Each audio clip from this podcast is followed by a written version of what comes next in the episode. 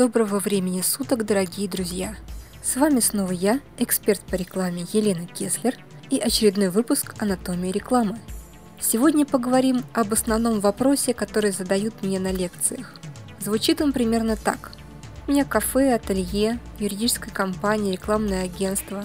Неважно что, или нужно подчеркнуть, что вы мне посоветуете сделать с моей рекламой, чтобы она продавала? Вопрос, согласитесь, хороший – это всех интересует. Что надо сделать с рекламой, чтобы она продавала? Но проблема в том, что сиюминутного ответа не будет. Нельзя прийти к охотнику и сказать, что мне надо сделать, чтобы прямо сейчас подстрелить утку? Или что мне надо сделать, чтобы получить золотую медаль во фристайле, если у меня всего одна лыжа и та деревянная?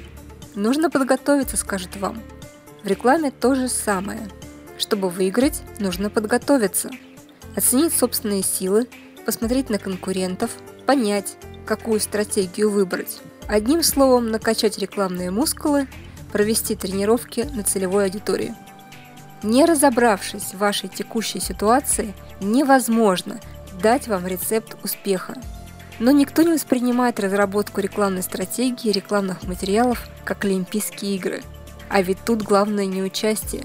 Вы тут деньги, простите, вкладываете – если просто поучаствовать, так можно и никогда больше на рекламную трассу не вернуться. Соперники тут жесткие, допинги не запрещены, кстати. Поэтому, прежде чем начать свою рекламную гонку, нужно определить цели. Что конкретно вы хотите получить на этой дистанции? Дистанция может быть месяц, полгода, год. Для больших рекламных кампаний это, как правило, год. Если у вас маленькая активность в интернет, тогда месяц. В общем, сами определяйте. И если у вас маленькая закусочная, не стоит сразу бороться с монстром в виде Макдональдса. Он вас одной левой ложит.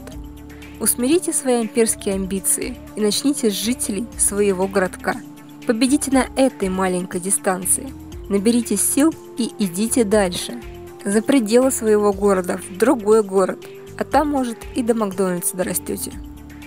Второе, к чему вы должны быть готовы, это к тому, что придется потратиться. Да-да, я знаю, что денег нет, что все плохо, в стране кризис. Но реклама – это не покупка холодильника, который будет тихо гудеть в углу и морозить вам продукты. Реклама – это инвестиция. Это ваши мускулы. Они будут помогать вам брать новые высоты. А в любые мускулы нужно вложиться. Временем, финансами, нервами – если вы хотите делать дешево и получить результат, соизмеримый с результатом крупного бренда, этого не будет. У крупного бренда мускулы уже накачанные, и ваша реклама вполне может остаться незамеченной, просто потому что делать рекламу тоже надо уметь. Как и любое дело, надо делать уметь. Вы же не идете к стоматологу, чтобы самостоятельно вырвать себе зуб. Это было бы глупо, согласитесь. Тут то же самое. Результат самостоятельной рекламной коммуникации тоже может вызвать слезы. И потом поверьте, у каждого в голове есть какое-то представление о своей рекламной кампании. И это, как правило, очень крутое представление. Сделав дешевую рекламу, например, заказав ее у дяди Васи из соседней квартиры, который вчера освоил Photoshop, вы не получите тот результат, к которому стремитесь. А это значит, что начнутся претензии к дяде Васе, почему он сделал не так, почему он сделал не то, и откуда у него, простите, растут руки. А дядя Вася может на вас и обидеться и сдачи дать. Конфликт, одним словом, неизбежен. Удовольствия никакого, реклама восторгов не вызывает. Что вы делаете? С недовольной миной идете к профессионалу вкладывать деньги второй раз. Лучше сразу потратиться на профессионала. Поэтому пункт 3. Никогда не занимайтесь рекламой самостоятельно.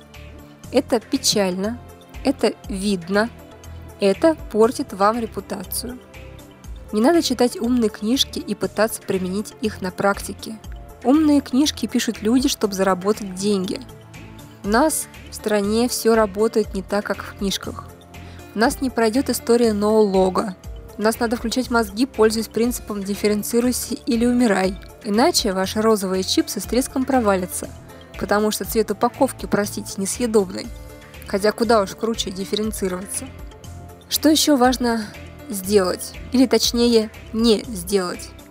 Не тестируйте свою рекламу на бухгалтерии. Да, там живут среднестатистические потребители. Но это, как правило, люди определенного возраста и пола с определенными привычками.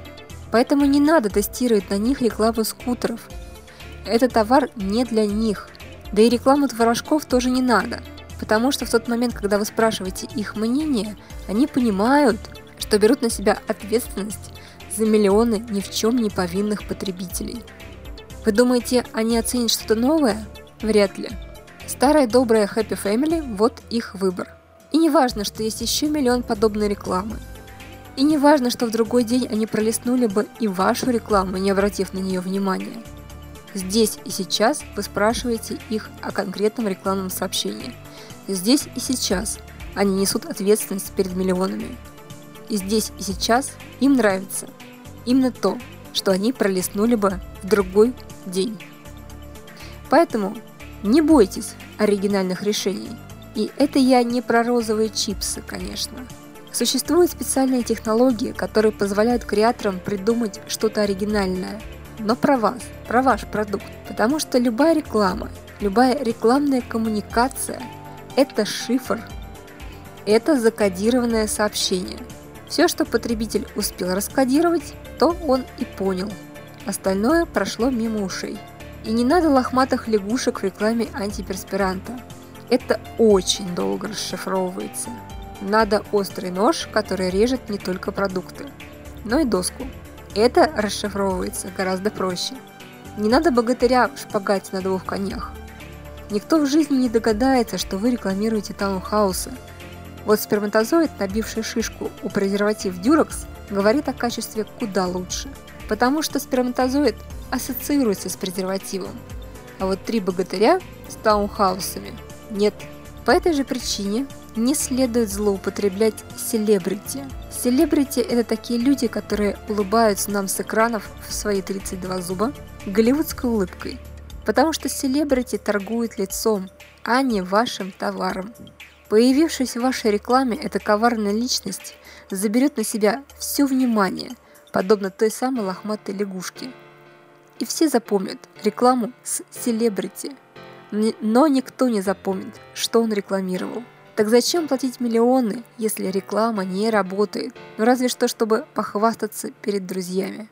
Селебрити может сработать только в одном случае, если он ассоциируется с продуктом. Вот Вин Дизель, например, ассоциируется с крутыми тачками и вполне может участвовать в рекламе какого-нибудь моторного масла. Кстати, и фамилия у него подходящая. А вот Плющенко в рекламе Oriflame – это уж, простите, никаким боком – и вот теперь, когда вы окончательно запутались и поняли, сколько нюансов таит в себе разборка, таит в себе разработка рекламной кампании, самое время подвести итоги. Помнить надо следующее. Без тщательной подготовки ничего не выйдет. Наращивать мускулы нужно поэтапно.